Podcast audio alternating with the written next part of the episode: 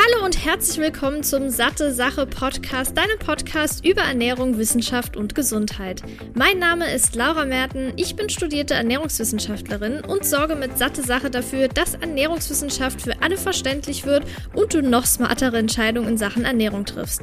In diesem Podcast spreche ich mal alleine, mal mit führenden Expertinnen und Experten über die wichtigsten Fragen rund um die Ernährung. Viel Spaß! Ich begrüße dich zurück hier zu einer neuen Episode des Satte Sache Podcasts. Ich freue mich, dass du wieder mit dabei bist und hoffe, dass es dir gut geht.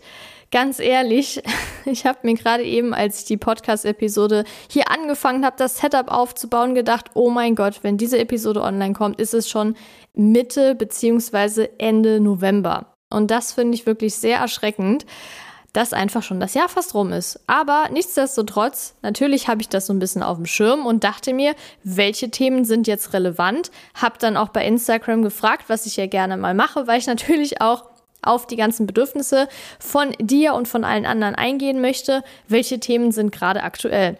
Und wenn es um das neue Jahr geht, geht es auch um Neujahrsvorsätze.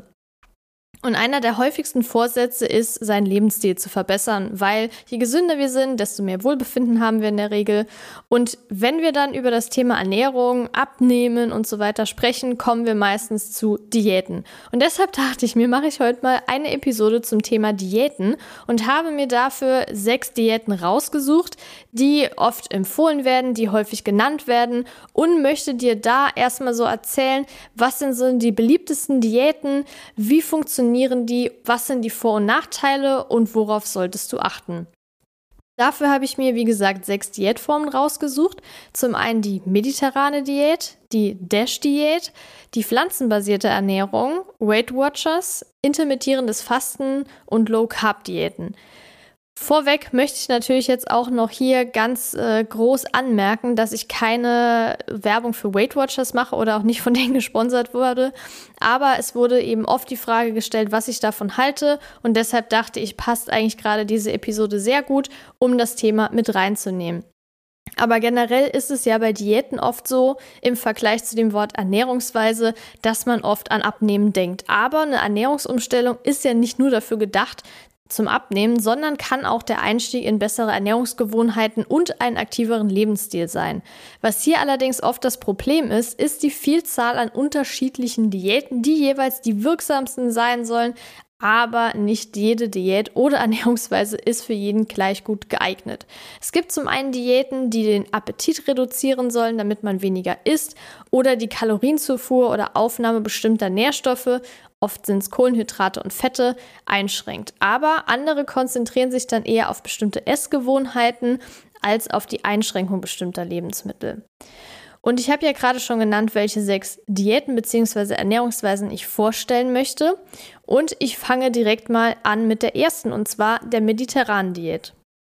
Die mediterrane Diät wird auch Mittelmeerdiät genannt und gilt seit langem als der Goldstandard für Ernährung, Prävention, verschiedene Erkrankungen, Wohlbefinden und Langlebigkeit. Und der Grund dafür sind die ernährungsphysiologischen Vorteile und auch die Nachhaltigkeit.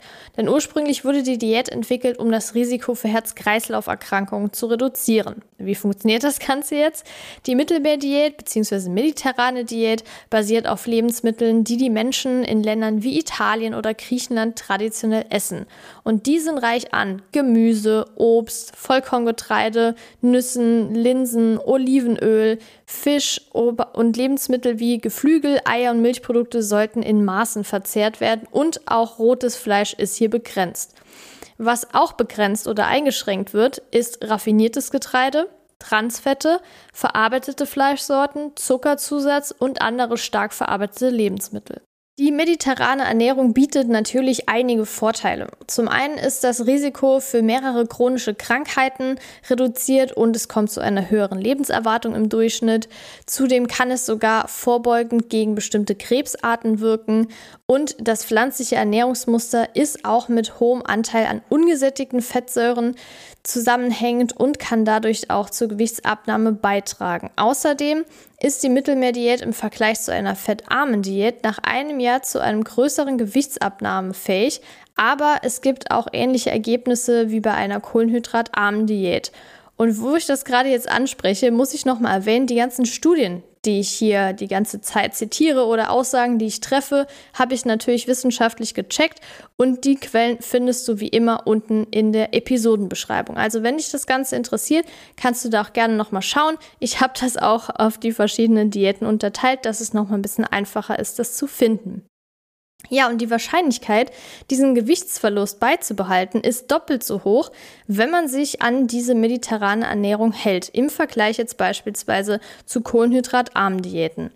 Außerdem ist die mediterrane Ernährung reich an Antioxidantien, was dazu beitragen kann, Entzündungen und oxidativen Stress zu bekämpfen, indem freie Radikale neutralisiert werden. Außerdem gibt es tatsächlich Hinweise, dass die mediterrane Ernährung ein geringeres Risiko für psychische Störungen einschließlich kognitiver Beeinträchtigung und Depressionen sein kann. Und der Verzehr von weniger Fleisch wird auch mit einer nachhaltigeren Ernährung für die Erde, für alles, was hier lebt und gedeiht, in Verbindung gebracht. Kommen wir jetzt aber zu den Nachteilen, weil ich ja schon von Anfang an gesagt habe, immer Vor- und Nachteile. Die Nachteile sind relativ übersichtlich, aber bei der mediterranen Ernährung wird hier eher kein großer Wert auf Milchprodukte gelegt und deshalb ist es wichtig darauf zu achten, dass du genügend Kalzium, Vitamin D zu dir nimmst. Gerade Kalzium, da ist ja Milch, Milchprodukte, Käse und sowas das Nonplusultra, aber es gibt auch sehr, sehr viele andere Lebensmittel, die reich an Kalzium sind. Von daher ähm, möchte ich das natürlich hier erwähnen, weil das auch als Kritikpunkt angesehen wird. Aber nichtsdestotrotz sehe ich das jetzt nicht als Hindernis, diese mediterrane Ernährung auszuprobieren. Die nächste Diät ist die DASH-Diät. Das ist die Abkürzung von für Dietary Approaches to Stop Hypertension. Und das ist ein Ernährungsplan, der zur Behandlung oder Vorbeugung von Bluthochdruck beitragen soll. Der Schwerpunkt liegt hier auf dem Verzehr von viel Obst, Gemüse, Vollkornprodukten und magerem Fleisch. Zudem enthält die DASH-Diät wenig Salz, rotes Fleisch, zugesetzten Zucker und Fett. Es ist in dem Sinne eigentlich keine typische Diät wie jetzt zur Gewichtsreduktion oder so, aber viele Menschen berichten, dass sie auch damit abnehmen können. Wie funktioniert das Ganze jetzt? Also die Dash-Diät, da werden mehrere Portionen oder bestimmte Portionen verschiedener Lebensmittelgruppen empfohlen und die Anzahl der Portionen, die du essen sollst, hängt dann von deiner täglichen Kalorienzufuhr ab. Eine durchschnittliche Person, die diese Dash-Diät einhält, sollte beispielsweise jeden Tag etwa fünf Portionen Obst, fünf Portionen Gemüse, sieben Portionen gesunde Kohlenhydrate wie Vollkornprodukte, zwei Portionen fettarme Milchprodukte, zwei oder weniger Portionen mageres Fleisch und darüber hinaus zwei bis dreimal pro Woche Nüsse und Samen. Auch die DASH-Diät hat einige Vorteile zu bieten. Zum einen, da sie ja gerade für Bluthochdruckpatienten und Patientinnen gedacht ist, senkt sie nachweislich den Blutdruck und auch mehrere Risikofaktoren für Herzerkrankungen. Zudem kann sie das Risiko für Brust- und Darmkrebs senken und wie auch schon manche beschrieben haben, auch in Studien gezeigt wurde, dass sie beim Abnehmen helfen kann. Es gab zum Beispiel eine Studie an Erwachsenen mit Fettleibigkeit und die zeigte, dass die DASH-Diät bei den StudienteilnehmerInnen über einen Zeitraum von zwölf Wochen zur Verringerung des Gesamtkörpergewichtes, des Körperfettanteils und der absoluten Fettmasse beiträgt und gleichzeitig auch die Muskelkraft erhalten blieb. Das ist ja oft ein kleines Problem. Und neben dieser Gewichtsabnahme kann die DASH-Diät auch zur Bekämpfung von Depressionssymptomen beitragen. Da gibt es eine vergleichende Studie, die über acht Jahre ergab, dass selbst eine mäßige Einhaltung der DASH-Diät mit einem geringeren Depressionsrisiko verbunden war. Das sind natürlich ziemlich starke Aussagen. Da ist immer die Frage, okay, ist das wirklich so zu 100 Prozent zu sagen, weil wie bei vielen Studien gibt es immer wieder kleine Kritikpunkte. Nicht jede Studie ist perfekt. Und genauso würde ich hier auch, gerade weil diese Studien nicht so 100 Prozent aussagekräftig sind, etwas vorsichtig gerade mit der Aussage bei Depressionen sein. Was definitiv nachgeworden, äh, nachgewiesen ist, ist, dass die bei Bluthochdruck sehr gut helfen soll. Deshalb wird sie auch dementsprechend so genannt und ist da auch Goldstandard.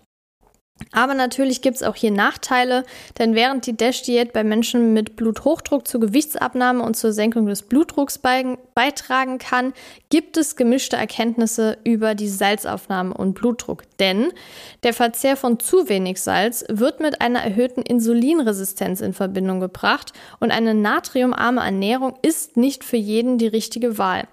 Beispielsweise kann nämlich für Personen mit einem niedrigen Blutdruck oder anderen gesundheitlichen Problemen diese DASH-Diät, also diese natriumarme Diät, Ernährungsform, ähm, eben nicht so vorteilhaft sein.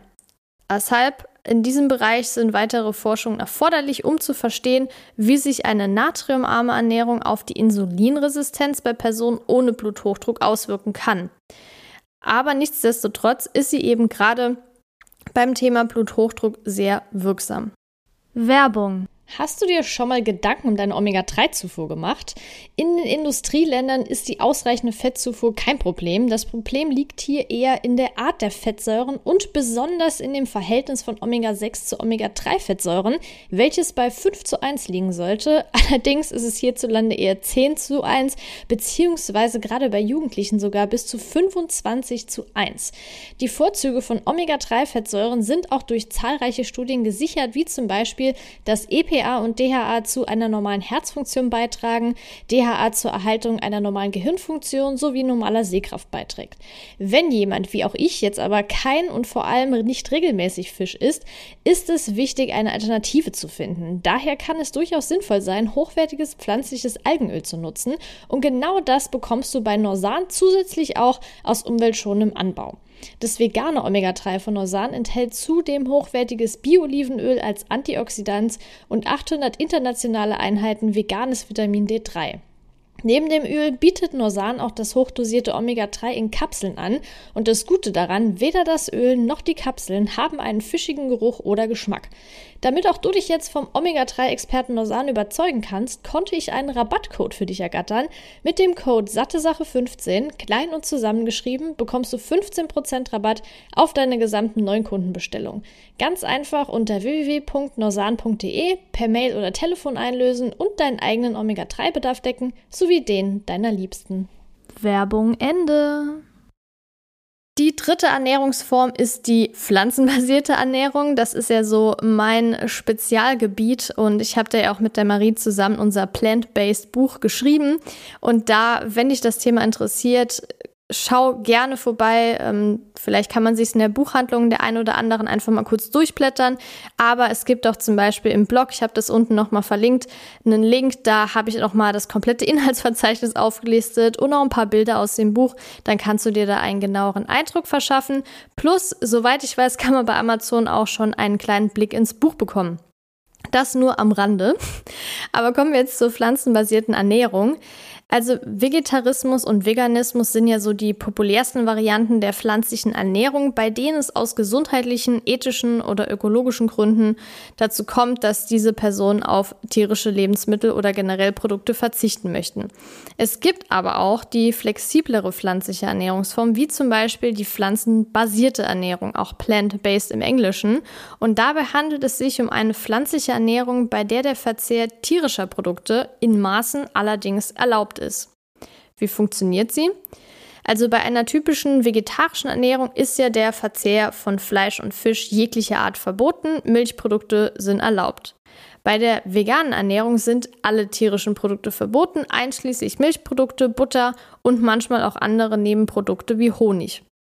Und der pflanzenbasierte Ernährungsplan hat hier keine so strikten Regeln oder Dinge, die man weglassen muss, oder Empfehlungen für Kalorien und Makronährstoffe, weshalb er eher so als Lebensstil, als Diät, als im Vergleich zu einer Diät angesehen werden kann.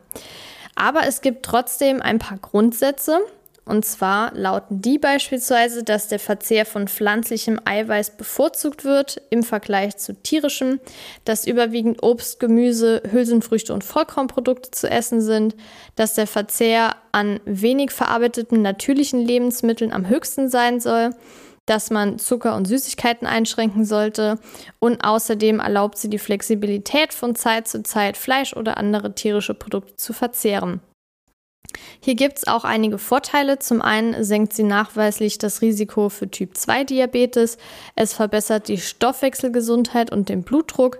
Es kann aber auch zur Gewichtsabnahme beitragen und eine Verringerung des Fleischkonsums kann auch die Treibhausgasemissionen, die Abholzung von Wäldern und den Wasserbedarf reduzieren. Es gibt aber noch super viele andere positive Auswirkungen der pflanzenbasierten Ernährung, wie beispielsweise auf die Darmgesundheit, aber auch den Hormonhaushalt, Haut, Haare und so weiter und so fort. Das alles habe ich zusammen mit der Marie in dem Buch geschrieben. Und ich habe auch mit der Marie zusammen, abgesehen davon, auch schon einige Podcast-Episoden davon äh, darüber aufgenommen. Das heißt, wenn dich das Thema interessiert, hör da gerne mal rein. Wenn man jetzt aber auch hier zu den Nachteilen kommt, kann man sagen, dass eine pflanzliche Ernährungsform wie Vegetarismus oder Veganismus manchmal schwer sind durchzuhalten und können sich auf Dauer auch eingeschränkt anfühlen, vor allem wenn man von einer eher fleischlastigen Ernährungsweise um, äh, umsteigt. Aber der Vorteil ist, dass die Flexibilität der pflanzenbasierten Ernährung es einfacher macht, diese einzuhalten, weil man eben eine große Flexibilität hat und die kann man dann zu seinem Vorteil nutzen. Aber wenn man natürlich sagt, du, ich ernähre mich flexitarisch, ja, isst aber überwiegend tierische Produkte, dann sind natürlich die ganzen gesundheitlichen Vorteile pflanzlicher Lebensmittel dahin. Und der Sinn der ganzen Sache ist, dass gerade diese pflanzenbasierte Ernährung ein Einstieg sein soll, bei dem man, bei dem es einem hilft, nach und nach mehr pflanzliche Lebensmittel zu integrieren. Das heißt aber nicht, dass man sich jetzt mal ein gutes Stück Fleisch oder Fisch oder irgendwas verbieten muss, wenn man das denn nicht möchte. Die vierte Diätform ist Weight Watchers. Die ist ja wirklich weltweit sehr beliebt. Es ist ein Abnehmprogramm, das zwar keine Lebensmittelgruppen einschränkt, aber die TeilnehmerInnen an diesem Weight Watchers Plan müssen innerhalb der festgelegten Anzahl von täglichen Punkten essen, um dann letztendlich das Ziel, in dem Fall das Idealgewicht, zu erreichen. Wie funktioniert es? Es ist, wie gesagt, ein punktebasiertes System, das verschiedene Lebensmitteln und Getränken einen Wert zuweist, der von ihrem Kalorien-, Fett- und Ballaststoffgehalt abhängt. Wenn du also dein Wunschgewicht erreichen willst, musst du deine tägliche Punktzahl einhalten. Es gibt auch hier Vorteile. Es gibt auch Studien, die zeigen, dass das Weight Watchers Programm beim Abnehmen helfen kann. So ergab zum Beispiel ein Check von 45 Studien, dass Personen, die eine Weight Watchers Diät befolgten, 2,6 Prozent mehr Gewicht verloren als Personen, die eine Standardberatung erhielten, also eine Ernährungsberatung. Außerdem kann Weight Watchers helfen, den Gewichtsverlust über mehrere Jahre hinweg erfolgreicher beizubehalten und im Vergleich zu anderen Diäten langfristig Erfolge bringt. Zudem ist Weight Watchers flexibel und daher leicht zu befolgen. So können sich auch Menschen mit Ernährungseinschränkungen, zum Beispiel Lebensmittelallergien, an den Plan halten. Aber auch hier gibt es Nachteile und zwar ist Weight Watchers zwar flexibel, kann aber je nach Abonnement und Dauer der Teilnahme ziemlich teuer sein. Und es gibt auch Studien, die zeigen, dass es bis zu 52 Wochen dauern kann, also fast ein Jahr, bis ein signifikanter Gewichtsverlust und die gesundheitlichen Vorteile erzielt werden können. Außerdem kann sich die Flexibilität des Programms als, Nachweis, äh, als Nachteil erweisen, wenn die TeilnehmerInnen ungesunde Lebensmittel wählen, weil letztendlich geht es ja wie gesagt eher um die Punkte statt die Lebensmittel und die Zusammensetzung. Die fünfte Ernährungsform ist das intermittierende Fasten. Das ist eine Ernährungsform, bei der zwischen Fasten und Essperioden gewechselt wird. Hier gibt es auch verschiedene Formen, darunter die 16 zu 8 Methode, bei der die Kalorienzufuhr auf 8 Stunden pro Tag beschränkt wird und 16 Stunden wird eben gefastet. Aber es gibt auch die 5 zu 2 Methode, bei der die tägliche Kalorienzufuhr zweimal pro Woche auf 5 bis 600 Kalorien begrenzt wird. Und das intermittierende Fasten ist zwar in erster Linie als Diät zur Gewichtsreduktion bekannt, aber kann auch für deinen Körper, ohne dass du jetzt Gewicht abnehmen möchtest und dein Gehirn und alle anderen möglichen Dinge positive Auswirkungen haben. Wenn dich das Thema noch genauer interessiert, ich habe dazu sowohl einen Blogartikel geschrieben mit Erfahrungsbericht als auch eine Podcast-Episode mit Erfahrungsbericht. Verlinke ich dir gerne nochmal unten, kannst du gerne reinlesen oder reinhören, wenn es dich interessiert. Ja, wie funktioniert die jetzt? Also beim intermittierenden Fasten wird die Zeit, in der du essen darfst, eingeschränkt und das ist natürlich eine einfache Möglichkeit, auch die Kalorienzufuhr zu reduzieren. Und das kann letztendlich zu einer Gewichtsabnahme führen, es sei denn, du kompensierst das Ganze, indem du während der erlaubten Essenszeit zu viele Kalorien zu dir nimmst. Wenn man jetzt allerdings wie ich das Frühstücks Frühstück beispielsweise weglässt, dann bleiben ja grob gesprochen nur noch zwei Mahlzeiten übrig, typischerweise. Wenn du jetzt allerdings die Kalorien vom Frühstück, sagen wir mal, es sind so 500, 600, dann in die restliche Zeit mit einbaust, dann hast du natürlich, wenn du das möchtest, diesen Abnehmeffekt oder diese Kalorienrestriktion nicht drin. Bei mir war es jetzt so, ich wollte jetzt nicht abnehmen damit, deshalb habe ich einfach über den Tag verteilt die Kalorien gegessen, die ich eben gebraucht habe aber jetzt nicht speziell darauf geachtet, dass ich äh, die Mahlzeit weglasse, um dann weniger zu essen. Aber es geht eben beides und nichtsdestotrotz, auch wenn du jetzt nicht damit abnehmen möchtest und keine Kalorienreduktion hast, gibt es hier einige Vorteile. Zum einen wurde auch hier gezeigt, dass die Lebenserwartung sich verlängern kann, dass es zu einer erhöhten Insulinempfindlichkeit kommen kann, dass es eine verbesserte Konzentrationsfähigkeit gibt und auch Gehirnleistung, weniger Entzündungen.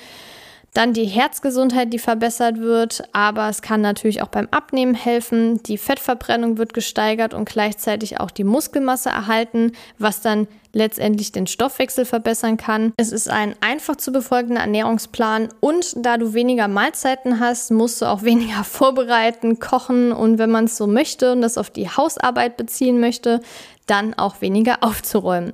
Aber es gibt auch bestimmte Nachteile, denn im Allgemeinen ist zwar das Intervallfasten für die meisten gesunden Erwachsenen sicher, aber es gibt trotzdem Personen, die empfindlich auf den Abfall des Blutzuckerspiegels reagieren. Das heißt, vor dem Beginn von diesem intermittierenden Fasten, wenn du das ausprobieren möchtest und beispielsweise an Diabetes leidest, untergewichtig bist, an einer Essstörung leidest, schwanger bist oder gerade stillst, solltest du das vorher mit deinem Arzt abklären und das auch ein bisschen strenger überwachen, als wenn du jetzt äh, ja ganz gesund bist und keinerlei Einschränkungen hast. Die letzte Diätform ist eine ja, Obergruppe eigentlich, und zwar die Low-Carb-Diäten. Die gehören, glaube ich, wirklich zu den absolut beliebtesten Diäten zur Gewichtsreduktion. Hier gibt es zum Beispiel die Atkins-Diät, die Keto-Diät, also die ketogene Diät, aber auch eine normale, kohlenhydratarme, fettreiche Diät. Einige Varianten reduzieren hier die Kohlenhydrate drastischer als andere. Zum Beispiel, wenn man jetzt sagt, ich möchte mich einfach kohlenhydratärmer ernähren, dann sind es meistens etwa 30 Prozent der Kalorienaufnahme aus Kohlenhydraten anstatt 50 bis 55, die empfohlen werden. Und bei einer ketogenen Diät wird zum Beispiel die Kalorienzufuhr auf unter 10 Prozent der Gesamtkalorien beschränkt. Also das ist schon auf jeden Fall etwas extremer. Aber wie funktioniert sie jetzt genau, außer dass man das natürlich reduziert? Also klar, Kohlenhydratzufuhr wird zugunsten von Eiweiß und Fett eingeschränkt. Das heißt, diese Low-Carb-Diäten enthalten in der Regel mehr Eiweiß als fettarme Diäten, was wichtig ist, weil Eiweiß ja den Appetit so ein bisschen verringert bzw. länger sättigt, den Stoffwechsel ankurbelt, aber auch hier die Muskelmasse erhalten kann.